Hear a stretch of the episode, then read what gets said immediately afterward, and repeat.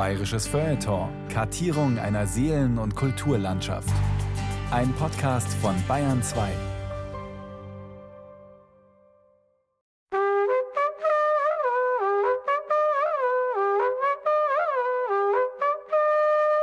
Wir brauchen keinen König, aber schöner wär's doch.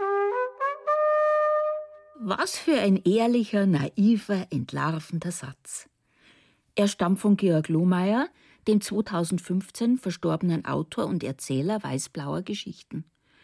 Seine bekanntesten stammen aus dem Königlich Bayerischen Amtsgericht. Im Vorspann zu dieser 1969 ins Leben gerufenen Fernsehserie verriet uns Lohmeier allwöchentlich seine Sicht auf die weiß-blaue Historie. Es war eine liebe Zeit, die gute alte Zeit vor Anno 14. In Bayern gleich gar. Damals hat noch seine königliche Hoheit der Herr Prinzregent regiert. Ein kunstsinniger Monarch. Denn der König war schwermütig. Das Bier war noch dunkel und die Menschen waren typisch. Die Burschen schneidig, die Dirndl sittsam und die Honoratioren ein bisschen vornehm und ein bisschen leger. Es war halt noch vieles in Ordnung damals. Zumindest nach Ansicht von Georg Lohmeier. Er begründet es unter anderem damit, dass es damals noch einen Monarchen gab. Und zwar einen echten. Einen von Gottes Gnaden in sein Amt gerufenen. Heute gibt es zwar hierzulande auch noch Könige, aber die haben andere Legitimationen und andere Herrschaftsgebiete. Ein Imitator von Elvis Presley aus dem Bayerischen Wald beispielsweise nennt sich King of Rock and Roll. Und auch weibliche Monarchen lassen sich finden. Monarchinnen, die als Wein- und Hopfenköniginnen Römergläser oder Bierhumpen in zahlreich gezückte Kameras halten. Aber letzten Endes sind das alles mehr oder weniger unbefriedigende Surrogate. Sie können echten Patrioten, Patriotinnen scheinen da eher die Ausnahme zu sein, einfach nicht ersetzen, was ihrer Meinung nach dem republikanischen Freistaat fehlt, der mittlerweile auch schon gut 100 Jahre auf dem Buckel hat, nämlich Dakini. Ein bayerisches Feuilleton von Bernhard Setzwein aus der kleinen Reihe Bayerische Berufungen und Instanzen. Rund 750 Jahre lang regierten die Wittelsbacher ihre bayerischen Untertanen, davon gut 100 Jahre als Könige. Seit der Novemberrevolution von 1918 haben wir jedoch keinen Kine mehr und auch kein Königreich, das uns übrigens der Franzosenkaiser Napoleon mehr oder weniger geschenkt hat. Stattdessen haben wir den Freistaat Bayern, ausgerufen am 8. November 1918 durch seinen ersten Ministerpräsidenten, den Sozialisten und Schriftsteller Kurt Eisner. Freistaat deshalb, weil schon am Namen erkennbar sein soll, dass das neue Bayern frei von jeglicher monarchistischen Staatsverfasstheit ist. Die meisten finden das gut, ein paar wenigen bereitet die verloren gegangene Instanz nach wie vor Phantomschmerzen. Für sie gilt Lohmeyers Bekenntnis vom Kini, den wir zwar nicht brauchen, aber schöner wär's schon. Und für den Monarchen selber? Wir Normalsterbliche malen uns ja hin und wieder aus, wie das wohl wäre, Kini zu sein. Sogar die Galionsfigur der 68er Bewegung, Rio Reiser, hat sich vorgestellt, was er alles machen würde. Eine andere Frage aber ist es, ob es dem jeweiligen Monarchen in jedem Fall auch Spaß gemacht hat, Kini zu sein. Er musste es ja bis an sein Lebensende bleiben. Berufungswechsel war ausgeschlossen. Sechs Könige gab es in Bayern. Max I., Ludwig I., Max II., Ludwig II., dann Otto und schließlich Ludwig III. Es war eher die Minderheit, die versessen drauf war. Also ich würde mal sagen, Max I., der ja das Königtum begründet hat sozusagen, da gehe ich jetzt mal davon aus, dass der König werden wollte. Aber Max II. zum Beispiel wäre viel lieber Professor für Geisteswissenschaften gewesen. Der hat sehr viele Wissenschaftler nach München an die Universität geholt. Er hat das Maximilianeum gebaut, wo er eben armen Kindern das Studieren ermöglicht. Dann Ludwig III., der letzte bayerische König, der wäre viel lieber Landwirt gewesen. Der hat äh, auch nicht danach geschrien, König zu werden. Und Prinzregent Luitpold war für eine militärische Laufbahn vorgesehen oder hatte die schon längst eingeschlagen und war auch nicht glücklich darüber, äh, jetzt einen anderen Weg einschreiten zu müssen. König, König, wie weit darf ich gehen? Einen Schritt vor. Erbsen ohne Ende. Oder wie lebten Königskinder eigentlich wirklich? Auch Könige waren mal Kinder und hatten vielleicht andere Träume, als ausgerechnet Monarch zu werden. Fest steht jedenfalls, ihre Kindheit sah anders aus als die der allermeisten. Ob etwa in den langen, hohen Fluren der Residenz vis-à-vis -vis von Hofgarten und Odeonsplatz auch das alte Straßenspiel König, wie weit darf ich gehen gespielt wurde? Wie das bei den Kindern aus der Au und aus Giesing sicherlich der Fall war. Das ist eine der Fragen, die sich die in München lebende Publizistin Christiane Böhm gestellt hat. In mehreren Büchern hat sie sich mit dem Wittelsbacher Herrscherhaus beschäftigt. Dabei interessieren sie weniger die großen Staatsaktionen als vielmehr das Zwischenmenschliche, wie es so zuging daheim bei Königs. Eines ihrer Bücher trägt den Titel Erbsen ohne Ende.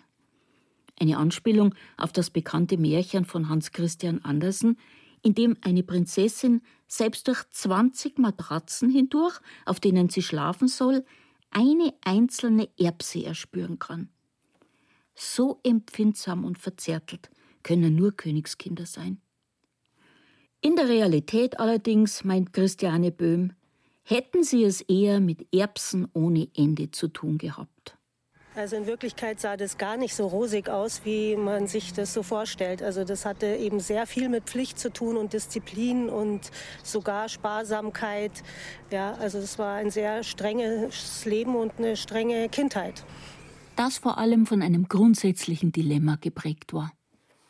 Auf der einen Seite sollte ein Kronprinz natürlich darauf vorbereitet werden, einmal selbst den Thron zu besteigen. Auf der anderen Seite aber durfte diese Auserwähltheit keineswegs dazu führen, dass sich der Junior grundsätzlich für etwas Besseres hielt. Maximilian jedenfalls, der Vater des späteren Märchenkönigs, war der Meinung, ein Monarch solle so etwas wie der erste und damit mustergültigste Beamte seines eigenen Staates sein. Will heißen, sparsam, gewissenhaft, fleißig, bedürfnislos. Und so erzog König Max II. seinen Ältesten denn auch.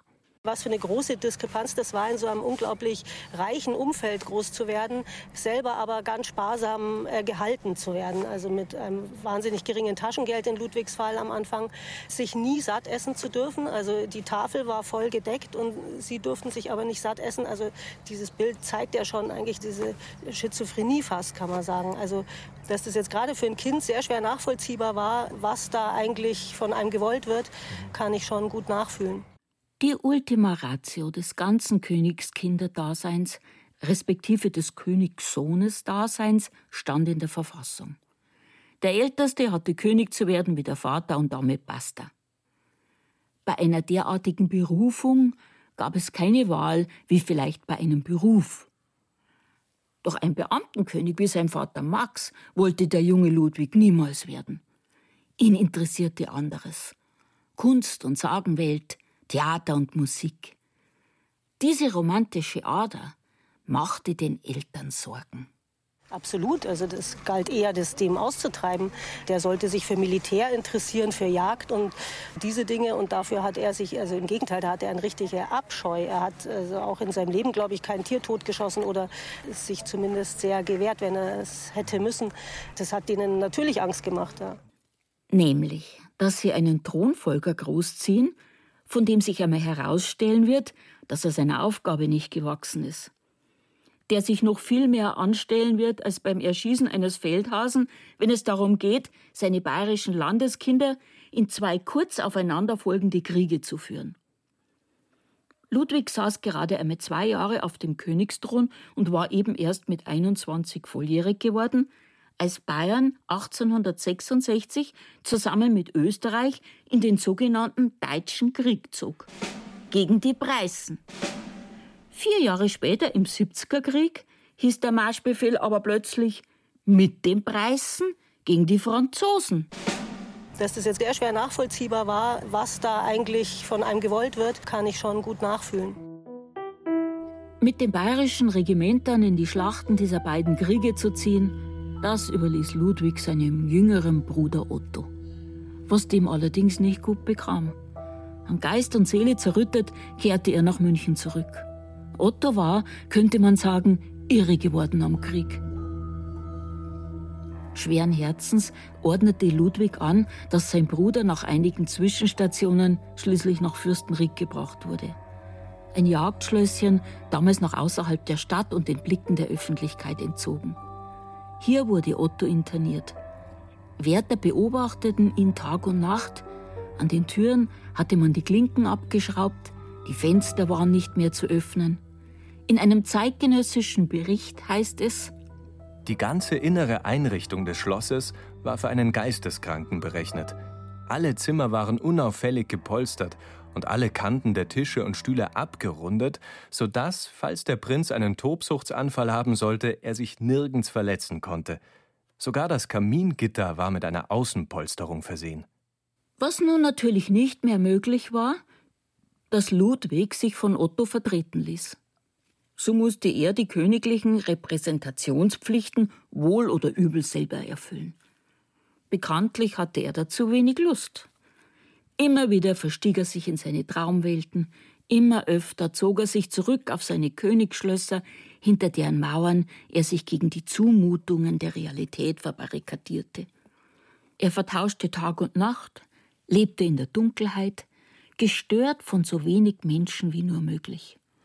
Und die durften nicht einmal mehr den Blick auf ihn richten.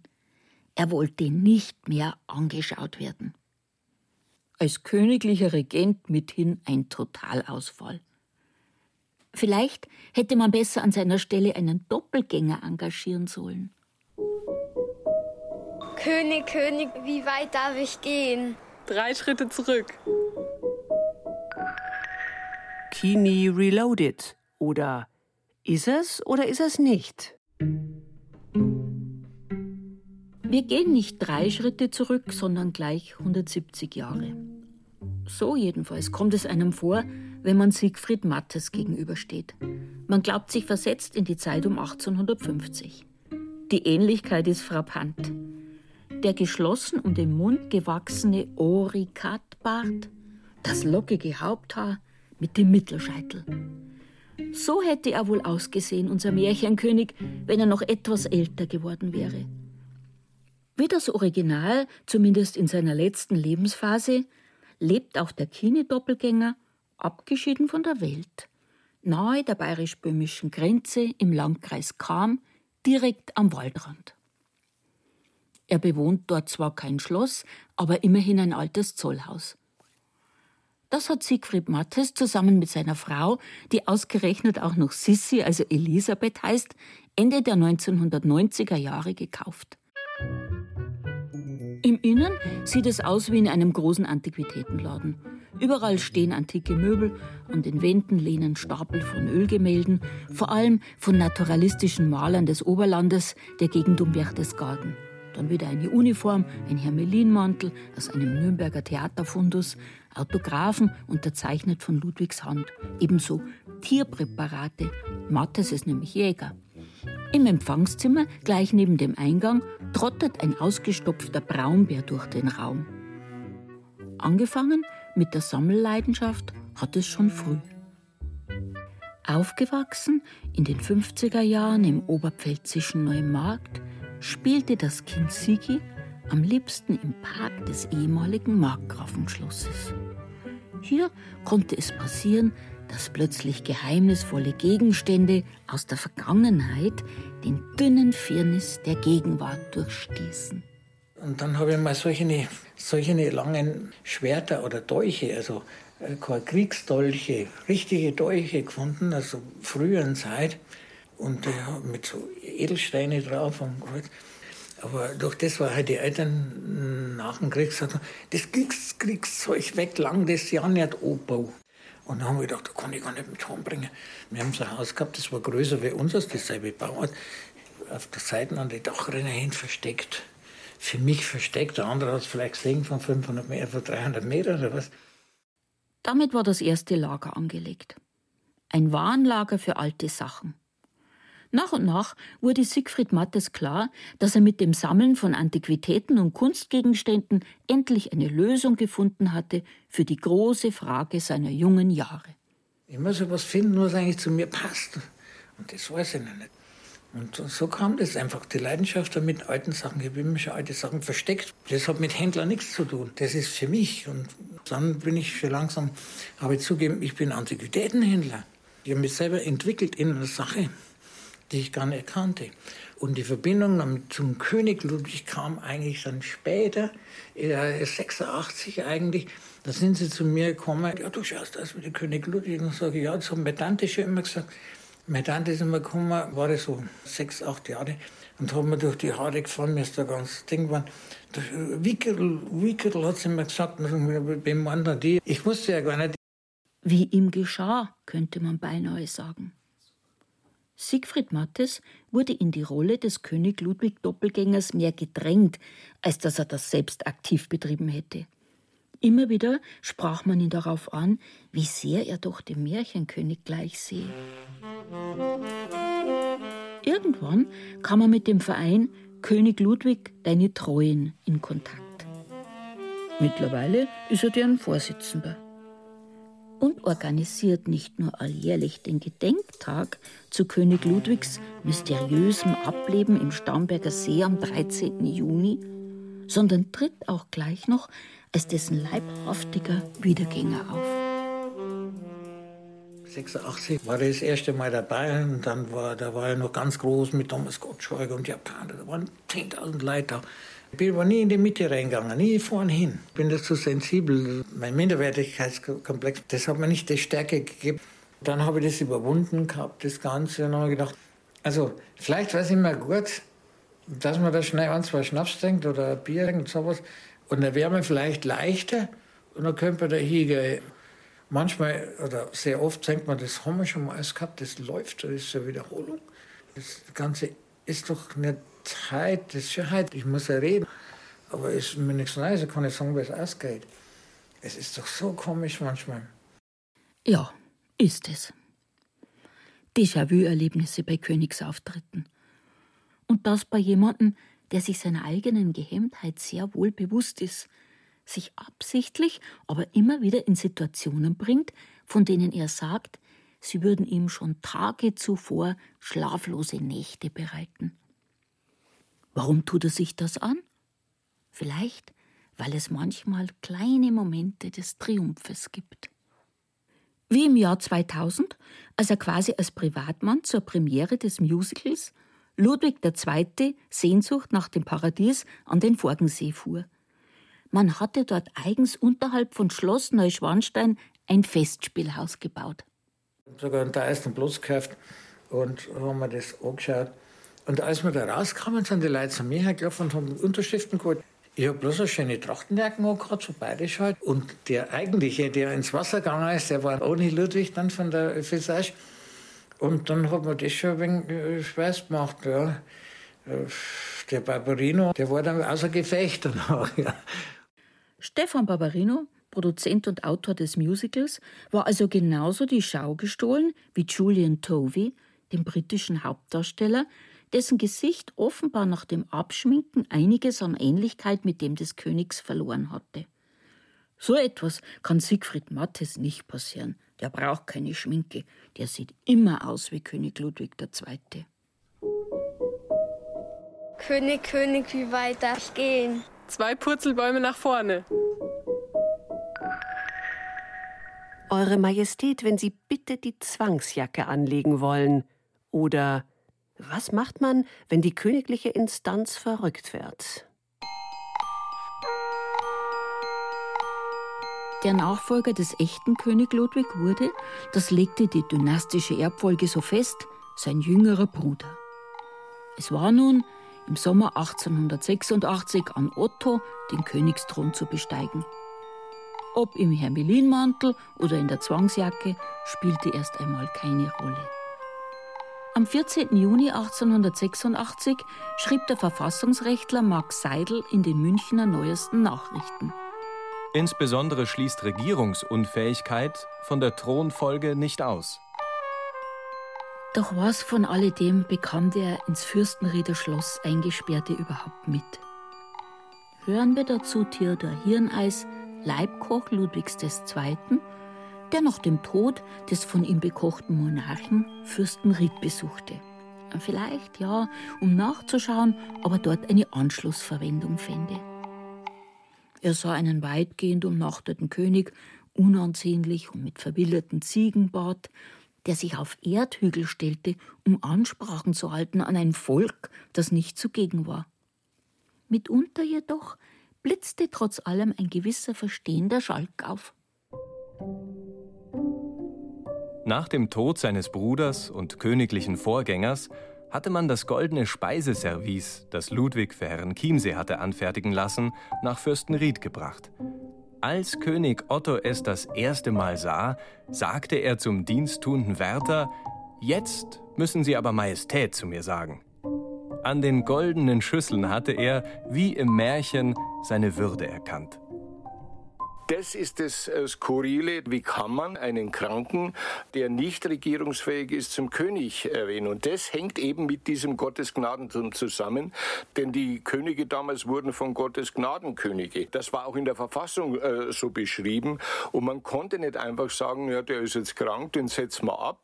Alfons Schweigert, Autor zahlreicher Bücher zu bayerischer Literatur und Geschichte, hat vor wenigen Jahren die aktuell einzige Biografie über König Otto veröffentlicht.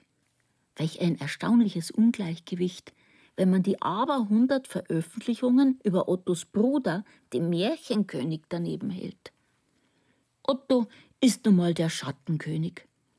Dabei hat ausgerechnet er die längste Regierungszeit unter Bayerns Monarchen aufzuweisen. Der geballte Irrsinn beschäftigte auch schon die Zeitgenossen. Einer davon war Ludwig Thoma. Die Praxis vor Augen, dass Militärs und Beamte alljährlich ihren Eid auf den umnachteten König ablegen mussten, schrieb er: Das Absurde ist nur möglich, weil wir mit absolutistischen Traditionen belastet uns der vollen Verantwortung nicht bewusst sind, die jeder Einzelne für den Staat trägt. Das Unternehmen, einen Irrsinnigen als Repräsentanten der obersten Gewalt gelten zu lassen, ist nur ermöglicht durch die Gleichgültigkeit des Volkes, das sich von der Tradition eines gedankenlosen Gehorsams nicht freimachen kann. Otto herrschte 30 bzw. 27 Jahre, je nachdem, wie man es betrachtet. Manche ziehen die letzten drei Jahre vor seinem Tod 1916 ab, da war er nämlich nicht mehr alleiniger König, sondern es gab noch einen zweiten. Bayern war quasi eine Doppel- oder besser gesagt Zweiermonarchie, was kurios genug und ziemlich einzigartig sein dürfte. Als offiziellen Grund für die Thronbesteigung seines Cousins Ludwig führte man Ottos Geisteszustand an. Was aber genauso eine Rolle spielte, war, dass der ihm nun an die Seite gestellte Mitherrscher schon lange darauf gespächtet hatte, a. endlich selber den Thron zu besteigen und b. endlich Zugriff zu bekommen auf die sogenannte Zivilliste, die beträchtlichen wittelsbachischen Gelder, die dem König vorbehalten waren als dann der spätere Ludwig III., also der Sohn vom Prinzregenten Luitpold, dann diese Verfassung geändert hat, statt dass man gesagt hätte, es ist nur eine logische äh, Konsequenz, die längst fällig gewesen wäre, hat man sich an die alten Vorgaben gehalten und gesagt, wenn einer die Verfassung ändert, dann hätte das also der Otto machen müssen. Der Otto hätte als König unter Umständen dringen können, dass die Verfassung geändert wird und dass er dann auch zurücktreten kann aufgrund einer Verfassungsänderung aber dazu war er aufgrund seiner Erkrankung gar nicht fähig. Auch eine lustige Vorstellung. Ein komplett irrsinniger König ändert in einem kurzen Moment der Klarsicht Kraft seines Amtes die Verfassung, um anschließend sich selber abzuschaffen. Da dies aber nicht geschah, musste es Ludwig machen. Er ernannte sich mit Hilfe des Ministerrates quasi zum Zweitkönig um als erste Amtshandlung die Verfassung zu ändern, die bis zu diesem Zeitpunkt so eine gedoppelte Monarchie nicht zuließ. Verfassungsrechtlich vielleicht nicht ganz sauber, aber Hauptsache anschließend ließ sich wieder sagen, es war halt noch vieles in Ordnung damals. Ja, die kritiklose Liebe der Bayern zu ihren Monarchen, die ist schon eine ganz besondere. Apropos Liebe. Im Falle von Otto gibt es da eine Episode, von der weiß man nicht recht, soll man sie als besonders skurril ansehen oder als besonders anrührend. Der geisteskranke Otto hatte nämlich eine Verehrerin, die ihn seit der gemeinsamen Jugend unverbrüchlich in ihr Herz geschlossen hatte und den sogar weiter liebte, als er eingesperrt in Schloss Fürstenried für sie unerreichbar geworden war. Es war dies Prinzessin Therese von Bayern, die einzige Tochter des Prinzregenten, eine außergewöhnliche Frau, die als Ethnologin, Zoologin und Botanikerin zahlreiche Reisen unternahm und sich überdies als Schriftstellerin hervortat. Und die ihr Leben lang unverheiratet blieb. Die Prinzessin Therese, also die Tochter vom Prinzregenten Luitpold, eine sehr äh, sensible Frau, hat sich in den Otto verliebt, richtig gehen verliebt, für ihn da sein wollen, auch vorgehabt, dass sie vielleicht ein Ehepaar wären, dass sie heiraten. Wenn man äh, diese Tagebücher der Therese liest, ist wirklich ein, ein herzinniges Verhältnis bis zum Tod und über den Tod hinaus. Er war ein Charakter bereit für das, was er einmal als Recht erkannt hatte, durch das Feuer zu gehen. Dazu beseelte ihn eine seltene Güte, ein seltenes Wohlwollen für die Menschheit, welche mich an die meines Vaters gemahnte. All diese edlen Charakterzüge zogen mich an. Auch die ersten Auffälligkeiten beschreibt sie sensibel, wenn er beispielsweise bei einem Spaziergang nicht durch ein Gatter gehen konnte, wie sie ihn dann so quasi schützend dazu überredet hat, diesen Schritt doch zu wagen, also dabei auch gemerkt hat, dass er geistig irgendwie eigenartig ist, aber sie hat dann im Grunde genommen buchstäblich bis zum Tode zu ihm gehalten und hat sogar, und das muss man sich vorstellen, vorgehabt, seine Krankenschwester zu sein. Und für ihn war Therese Luise eine zweite Mutter, eine Schwester, ist über alles für ihn. Das heißt, er hat immer mehr gemerkt, dass kein anderer mehr so zu ihm steht, wie das bei der Therese der Fall war. Die eigenartige Liebesgeschichte zwischen Therese und Otto wird etwas verständlicher, wenn man aus Äußerungen von Zeitgenossen erfährt, was für ein gewinnendes Wesen der jugendliche Otto besaß. Schon als Kind, schreibt Alfons Schweigert in seiner Biografie, sei der spätere Kronprinz ein ausgesprochen liebenswerter Bub gewesen, mit auffallend weichen Gesichtszügen. Und in der Pubertät und im jungen Mannesalter zeigte er, anders als sein Bruder Ludwig, auffallendes Interesse am weiblichen Geschlecht. Otto soll ja in seinen Jugendjahren kein, man heute sagt, Kostverächter gewesen sein.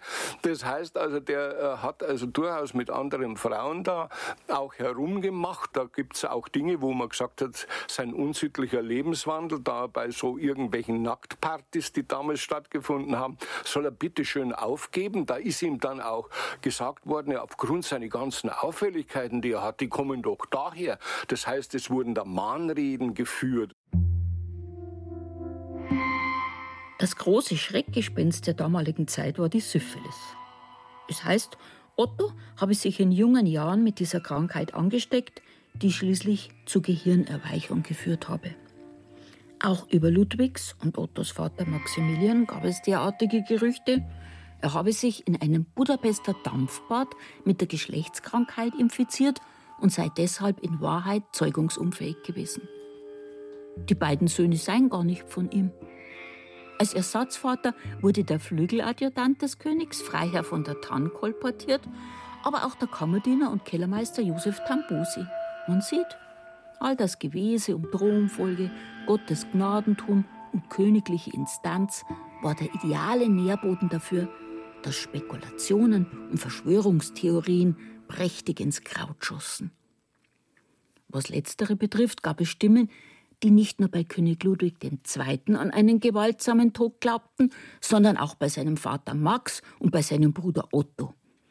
Alle von der preußischen Geheimpolizei auf die Seite geräumt, weil sich Bayern gar so spreizte, der endgültigen Vormachtstellung Preußens zuzustimmen. Im bayerischen Oberland kursierte ein Schnaderhüpfel, das ging so. Und am Max haben's vergift, an Ludwig der drängt, jetzt steht's nimmer lang, oh, wird der Otto aufgehängt.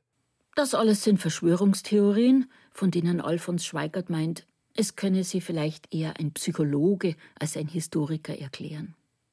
Sein Fazit lautet anders, nämlich, dass die Wittelsbacher schlicht die Zeichen der Zeit nicht erkannten. Vor allem König Ludwig II. hing einem Absolutismus nach, wie ihn sein großes Vorbild, der französische Sonnenkönig Louis XIV., zelebrieren konnte. Dabei war man Mitte des 19. Jahrhunderts längst auf dem Weg in Richtung einer konstitutionellen bzw. parlamentarischen Monarchie, wie sie etwa in England bis heute überlebt hat. Ludwig aber wollte anderes. Er hat ja damals diesen Absolutismus wieder in Bayern einführen wollen. Er hat über 14 Jahre, das muss man sich vorstellen, eine Geheimpolizei, die sogenannte Koalition aufbauen wollen, was aufgrund der Involvierten, die relativ unfähig waren, gescheitert ist. Ein Sonnenkönigtum in Bayern. Ja, wenn es nicht in Bayern möglich ist, dann eventuell auf einer Insel oder in einem anderen Land. Ludwig schickte tatsächlich Emissäre los, die auskundschaften sollten, mit welchen Herrschern man eventuell einen Ländertausch vereinbaren könnte. Bayern gegen die Kanarischen Inseln, gegen Zypern, auch Afghanistan hätte Ludwig gefallen. König ja, aber möglichst nicht in Bayern, wo das Geld knapp wurde und die Verfassung so unangenehm hinderlich war. Das vergessen viele, dass im Grunde genommen König Ludwig, so hart es vielleicht klingt, aber das muss man sich einfach mal eingestehen, ein König war, der äh, rückschrittlich eingestellt war. Da waren im Grunde genommen in Österreich die Erkenntnisse diesbezüglich schon äh, höher, vor allem durch eine Kaiserin Elisabeth und durch den Kronprinz Rudolf, der gesagt hat, irgendwo sehe ich voraus, dass die Republik eigentlich die Regierungsform der Zukunft ist. Die Monarchie wird nicht mehr lange durchhalten. Hätte man das Ludwig gesagt, pass mal auf, äh, lieber König Ludwig, die Monarchie, die ist am Zusammenbruch, da wäre er wirklich auf den Schlag verrückt geworden.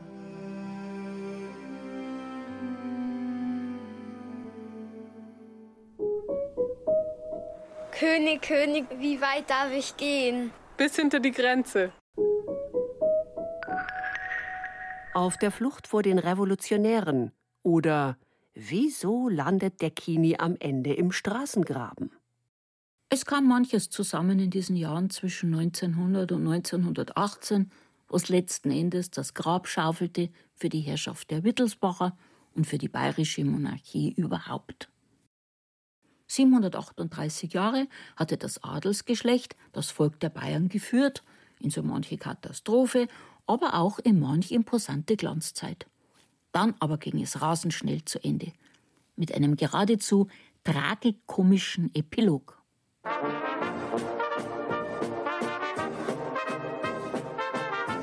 Es war eine liebe Zeit. Die gute alte Zeit. Das wird dann als die gute alte Zeit verklärt, die Prinzregentenzeit. Aber war es das auch wirklich? Ja, vielleicht war das für das Bürgertum ein goldenes Zeitalter, aber doch bestimmt nicht für die Leute auf der Straße. Klaus Reichhold Publizist aus dem Münchner Glockenbachviertel, gehört zu den Histonauten, einem Team aus Kennern der bayerischen Kulturgeschichte, das in Vorträgen, Führungen und Exkursionen unterhaltsam von der weiß-blauen Historie erzählt. Besonders interessant wird es bei den ersten zwei Jahrzehnten des 20. Jahrhunderts. Gestartet war man noch in relativ ruhiger See. Doch die heftigen Stürme sollten kommen.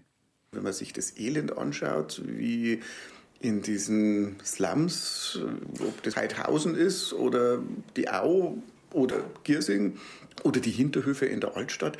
Also ich kann mir schon vorstellen, dass die Leute zum Großteil einfach sauer sind und zwar seit Generationen. Und jetzt kommt der Krieg auch noch dazu. Und dann versagt dieser neue König dann und hat dann auch noch sehr merkwürdige Vorstellungen, dass er sagt, naja, also klar, der Blutzoll ist hoch, aber eigentlich war es schon schön, wenn jetzt die Rheinmündung deutsch würde und wenn das Elsass auch noch zu Bayern fallen würde. Im Elsass haben wir ja so einzelne wittelsbachische Besitzungen gehabt, also das gehört doch zusammen. Also dass die dann sagen, also die haben doch einen Vogel da droben. Der neue König war leider auch schon ein Alter. Ludwig III. war bereits 68 Jahre, als er 1913 für den regierungsunfähigen Otto im Fürstenrieder Ihrenschlüssel das Zepter in die Hand nahm. Er führte seit über drei Jahrzehnten in Leutstetten im Würmtal, nördlich vom Starnberger See, ein landwirtschaftliches Mustergut.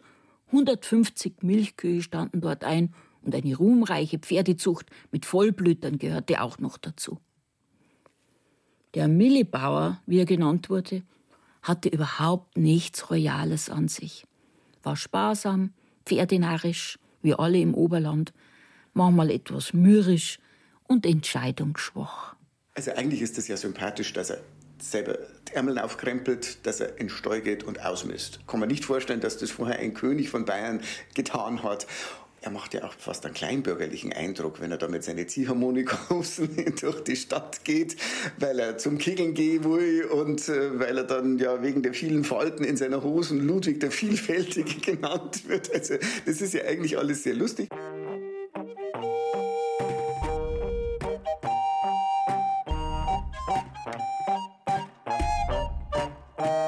Doch mit dem Spaß ist es dann schnell vorbei. Je länger der Erste Weltkrieg dauert, desto aggressiver werden die Parolen. Und vor allem, es wird damit nicht mehr hinter dem Berg gehalten. Dank der Tagebuchaufzeichnungen von Wildtrud, einer der Töchter von Ludwig III., wissen wir ziemlich gut Bescheid über die Vorgänge im Herbst 1918 und die Stimmungslage in der Stadt. Und auch von dem Brief, der eines Tages im Absperrgitter der Hofkonditorei neben der Residenz steckt und an die Prinzessinnen Trudel adressiert ist. Ich nahm den Brief und las, dass du einmal die Wahrheit weißt. Er enthält Schmähungen auf Papa. Dein Alter, der alte Wucherer, nicht das Land lebt von euch, sondern ihr lebt vom Land. Gehängt gehört ihr, geht nach Ungarn Mausfallen verkaufen auf die Milchwirtschaft in Leutstetten, schimpft die Person, in 14 Tagen wird Leutstetten in die Luft gesprengt, dann könnt ihr betteln gehen. So wenig man anonyme Drohbriefe beachtet hat und sie verbrennt, so sehr hat mich dieser erschüttert. Und der Vater, König Ludwig III., der scheint von all dem nicht wirklich Notiz genommen zu haben. Am Nachmittag des 7. November 1918 geht er noch im englischen Garten spazieren. Bis er, so jedenfalls heißt es, von einem Gendarmen mit den Worten angesprochen wird. Majestät gegen als Hormrevolution ist, ist das schon ein Zeichen dafür, wie weit er sich von der Realität entfernt hat, weil ich mir denke, also eigentlich kann er doch an diesem Nachmittag nicht mehr im englischen Garten spazieren gehen, wenn da so eine Versammlung angekündigt ist und auch klar ist, also die wird sich zu einem Demonstrationszug formieren und der wird irgendwo hingehen. Also es läge ja nahe, dass das ähm, nicht zu den Tuilerien, sondern dann zumindest zur Residenz geht. Und nach den Berichten, die ich lese, stelle ich mir das wirklich so vor, der geht heim, holt sich erst einmal sein Wurstbrot, setzt sich hin zum Abendessen und dann muss ihm aber erst klar werden, also Majestät, also nach dem Wurstbrot muss aber dann aufgebrochen werden. Aber dass er dann, weil er noch nicht dazu gekommen ist, nach der Brotzeit seine Zigarren zu rauchen, dass er dann sich einfach mit einer Schachtel Zigarren bewaffnet und mit der geht er auf die Flucht und sonst hat der König von Bayern nichts dabei. Auch seine Krone nicht. Die wird er auch nicht mehr brauchen. Wenige Stunden später wird er nämlich kein König von Bayern mehr sein. Das heißt, um genau zu bleiben, die Wittelsbacher haben zwar nie offiziell eine Thronverzichtserklärung abgegeben, aber seit den Nachtstunden des 7. November 1918 gibt es kein Königreich Bayern mehr. Was dabei stattfand, ist ein tölpelhaftes Hinausstolpern aus der Geschichte derart unfreiwillig komisch, dass man meinen könnte, es sei nach einem Drehbuch von Buster Keaton inszeniert worden. In der Stadt stürmen die Revolutionäre bereits die Kasernen, das Militär läuft über auf die Seite derer, die kurze Zeit später den Freistaat Bayern ausrufen werden.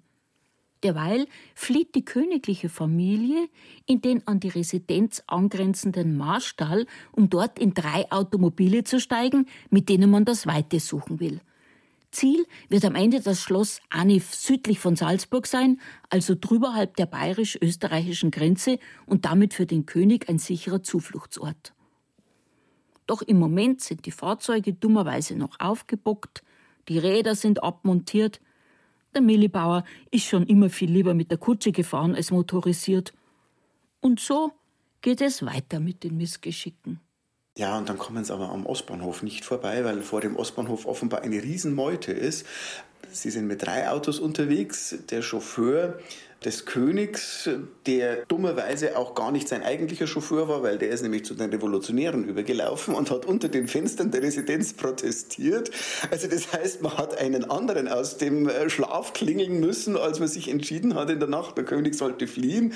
Ja, und der kennt sich offenbar in Heidhausen nicht aus. Der fährt zum Ostbahnhof, hiesig, um Gottes Willen, da komme ich überhaupt nicht weiter, schlägt sich in die Büsche und verfranst sich im Franzosenviertel, findet nur mit äußerster Mühe wieder raus. Ja, und dann in der Nähe von Ostermünchen ist das erste Auto im Straßengraben gelandet mit den äh, Prinzessinnen. Ja, und das Auto mit König und Königin, das fährt dann noch ein paar Kilometer weiter und landet da im Straßengraben in einem Kartoffelacker. Also, dass da dann dieses schöne Bonbon entstanden ist, die bayerische Monarchie habe bei Rosenheim im Straßengraben geendet, also das liegt dann auf der Hand und setzt eigentlich dem Ganzen dann buchstäblich die Krone auf, aber nicht die der Monarchie, sondern der Komik. König, König, wie weit darf ich gehen? Bis nach Grafing. Woher jetzt noch einen König nehmen? Oder Jules I. aus Togo. Bayern hat also keinen König mehr. Ein Umstand, den so mancher Zeitgenosse auch heute noch für schwer erträglich hält. Wir müssen noch einmal auf Georg Lohmeier zurückkommen, den unerschütterlichen Monarchiebefürworter. Vielleicht kann er ja einen Weg aus dem Dilemma weisen, denn neben seinem Satz Wir brauchen keinen König, aber schön wär's doch, ist auch noch der folgende zu zitieren. Das Bayerische ist eine Denkweise. Ein guter Bayer kann auch aus Afrika sein. Nämlich dann, wenn er das Richtige denkt. Und siehe da, in Afrika gibt es noch genügend Menschen, die denken, einen König zu haben, ist nicht nur schön, sondern auch nützlich. Denn er kann helfen bei all den vielen Widrigkeiten und Hässlichkeiten des Lebens. Ein Volk im westafrikanischen Togo zum Beispiel. Ewe Mina nennt es sich. Leistet sich noch einen König. Ja, es verehrt ihn sogar noch auf die traditionelle Art, unter anderem indem die Untertanen vor ihm auf die Knie fallen. Nur hatten sie dazu die letzten acht Jahre leider keine Gelegenheit, denn ihr Oberhaupt lebt nicht bei ihnen in Togo, sondern im Ortsteil Grafing Bahnhof östlich von München. Für die Bayern, zumindest für die Royalisten unter ihnen, mag das eine gute Nachricht sein. Mitten unter ihnen lebt ein König. Sein Name ist Jules Samlan. Er kam vor über 20 Jahren nach Bayern in eine Sammeleinrichtung für Asylbewerber. Sein Antrag auf politisches Asyl wurde anerkannt und er konnte sich um eine Beschäftigung umschauen. Aber wo sucht ein Sohn aus königlichem Hause Arbeit? Ah, ich habe in Hermannsdorf, also biologische Hof, Arbeit gesucht. Das war so, dass ein Freund hat dort gearbeitet und der will weg und hat mich gefragt, ob ich seinen Job machen möchte. Mir egal, Job ist Job in Restaurant. Ich bin immer noch dabei, aber ein bisschen anders, aber ich bin immer noch dabei. Ich helfe hier dem Metzger jetzt, aber ab und zu bin ich auch im Bistro drin in München oder so nebenbei. Anfangs war Jules Samlan Tellerwäscher. Noch nicht König und Tellerwäscher, aber immerhin schon Tellerwäscher und Kronprinz. König auf Probe, könnte man auch sagen. So ein royaler Reinfall wie mit Ludwig und Otto hätte bei seinem Stamm in Togo schwerlich vorkommen können. Dort nämlich wird der zukünftige König vorab einer eingehenden Prüfung unterzogen, wie es mit der Tauglichkeit für dieses Amt aussieht. So war es auch bei Jules. Er wurde nicht etwa, weil er der Älteste war, das war ein ganz anderer, zum Nachfolger seines Vaters, sondern weil er offenbar als der geeignetste galt. So wies ihn der amtierende König eingehend in Kultur und Tradition des Stammes ein. Erstmal, du musst die Kultur sehr respektiert. Es gibt viele Rituale auch, nah und nah. Du kannst nicht alle auf einmal machen, sondern nah und nah. Und je nach wie stark du bist, kannst du weitergehen oder so.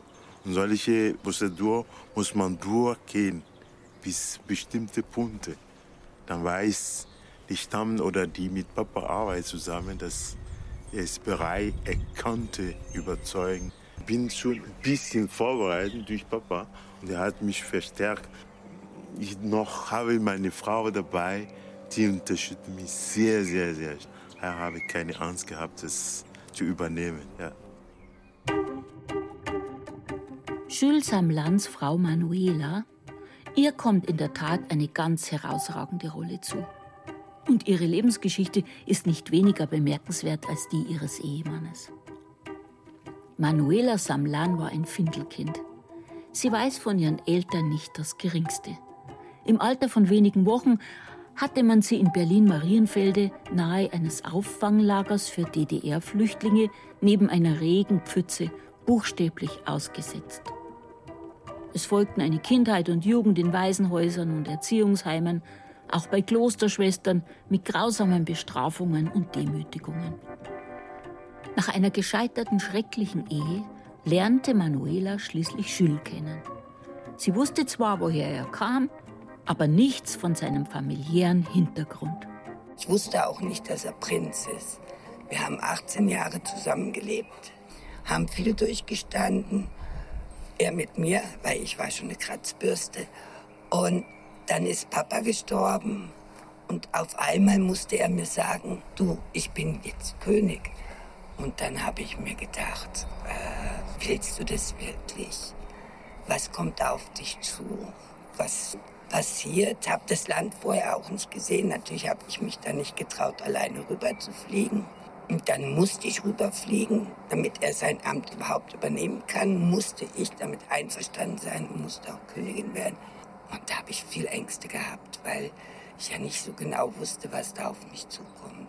Und da hat mich dann mein Mann schon sehr bestärkt, weil er hat eine sehr ruhige Art, einem das zu sagen, während ich nicht so ruhig bin. Was Jules seiner Frau Manuela in aller Ruhe zu erklären hatte, war, dass nun aus ihr, dem Findelkind, eine Königin werden würde. Ihm selbst war es allerdings unmöglich, nach Togo zu reisen. Er war den politischen Machthabern dort schon vor Jahren aufgefallen, war im Gefängnis gesessen, hatte mit seinen Bildern Anstoß erregt. Jules Samlan ist nämlich studierter Kunstmaler. Jedenfalls, in Stellvertretung für ihn musste Manuela zum Stamm der EW Mina reisen und dort einen mehrtägigen Ritus mitmachen. An dessen Ende wurde sie zur Königin gekrönt und eine neben ihr sitzende Strohpuppe, die Jules darstellte, zum König. Seither regieren die beiden. Manuela war schon öfter in Togo und beherrscht mittlerweile auch ein wenig die Stammessprache. Sie bringt Spenden mit, die sie gesammelt hat. Sie führt ein genaues Register der Neugeburten im Stamm, was von der staatlichen Seite her nicht geschieht. Und sie entscheidet mit bei der Zusammenstellung des Hofstaates. Denn selbstverständlich hat König Jules I. in Togo ein Helferteam. Einmal wollte Manuela eine Frau zur Mitarbeit bewegen, deren Profession es bis dahin war, über die Dörfer zu ziehen und an kleinen Mädchen die noch immer weit verbreitete rituelle Beschneidung vorzunehmen. Etwas, was Manuela natürlich zutiefst ablehnt. Aber wie konnte man die Frau dazu bringen, davon abzulassen? Und dann habe ich mit dieser Frau gesprochen und hat sie gesagt, ja, aber das ist ein hoch angesehener Beruf, das stimmt. Sie bräuchte etwas, was natürlich noch höher ist. Dann habe ich gesagt, ich komme morgen wieder. Ich musste eine Nacht äh, drüber schlafen, weil es ist auch eine Wichtigkeit in Afrika, nicht sofort zu antworten. Weil sonst ist die Frage nicht wichtig genug. Also habe ich die Nacht drüber geschlafen und bin dann so gegen Abend dorthin. Das war für sie eine sehr lange Zeit. Und habe dann gesagt, ich habe eine Idee. Euer Dorf braucht Hühner und du wirst jetzt verantwortlich sein für die Hühner und gibst mir als Königin Rapport. Du darfst mit mir sprechen. Wenn irgendwas ist, du darfst mich immer anrufen. Dann schaut sie mich eine Weile an, da sagt sie, aber einen Hut kriege ich auch. Dann habe ich gesagt, ich schicke dir auch einen Hut. Alles kein Problem. So ist sie nun also Hühnerbeauftragte im Hofstaat von Jules und Manuela. Das Team sammelt alle Anliegen und Fragen des Volkes und leitet sie weiter nach Bayern, wo sich Jules Samlan täglich nach seiner Arbeit im Hermannsdorfer Schweinsbräu den Regierungsgeschäften widmet. Wenn Probleme kommen, diese Probleme kommen zu diesem Team und schicken mir per WhatsApp und ich muss das Problem in Ruhe dann wieder bearbeiten im Kopf und zusammen auch, offen mit meiner Frau auch dann rüber zurück antworten. Also letztes Mal äh, war eine im Krankenhaus. Ich bin gerade in der Arbeit. Meine Frau telefoniert und meine Frau hat mich auch nochmal telefoniert in der Arbeit und wegen Krankheit. Also die brauchen Medikamente für die Person zu heilen und so. Und haben wir versucht, ich, meine Frau und zusammen diese irgendwie auf die Beine zu kriegen. Ein eingespieltes Team also, das in Bayern ansässige Königspaar Manuela und Jules. Er nimmt seine Berufung ernst und sieht das Königsamt als Verpflichtung. Irgendwann aber werden die beiden das Zepter weitergeben müssen. Auch darüber machen sie sich Gedanken. Jules Samlan selber hat keine Kinder, aber Manuela brachte einen Sohn mit in die Ehe, Sascha. Er könnte Sascha der Erste vom Stamm der EW Mina werden. Aber muss man testen, schauen, ob er überhaupt geeignet für die Stamme ist. Dazu muss man sagen, in Afrika sind Kinder, die angeheiratet sind, auch Söhne. Es ist mein Sohn.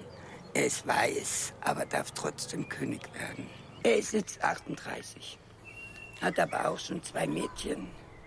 Und es ist nicht immer ein Junge, der der Nachfolger ist. Es können auch Frauen die Nachfolger werden. Also nicht wie hier, dass man sagt, es muss immer ein männlicher sein. Nee, es können auch die Frauen sein. Und ich glaube, Frauen sind auch nicht so schlecht.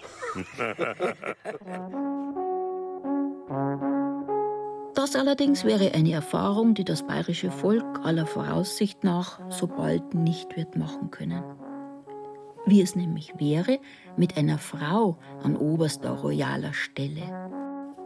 Aber, wie gerade zu hören war, in Bayern ist allerhand möglich. Warum also nicht auch, dass Sie hier irgendwann eine Sendung hören werden mit dem Titel Bayerische Berufungen und Instanzen Die Königin.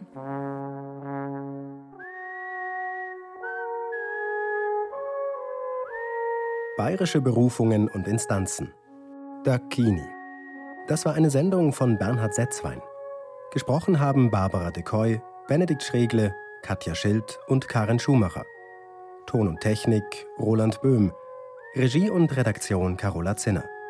Eine Produktion des Bayerischen Rundfunks 2021.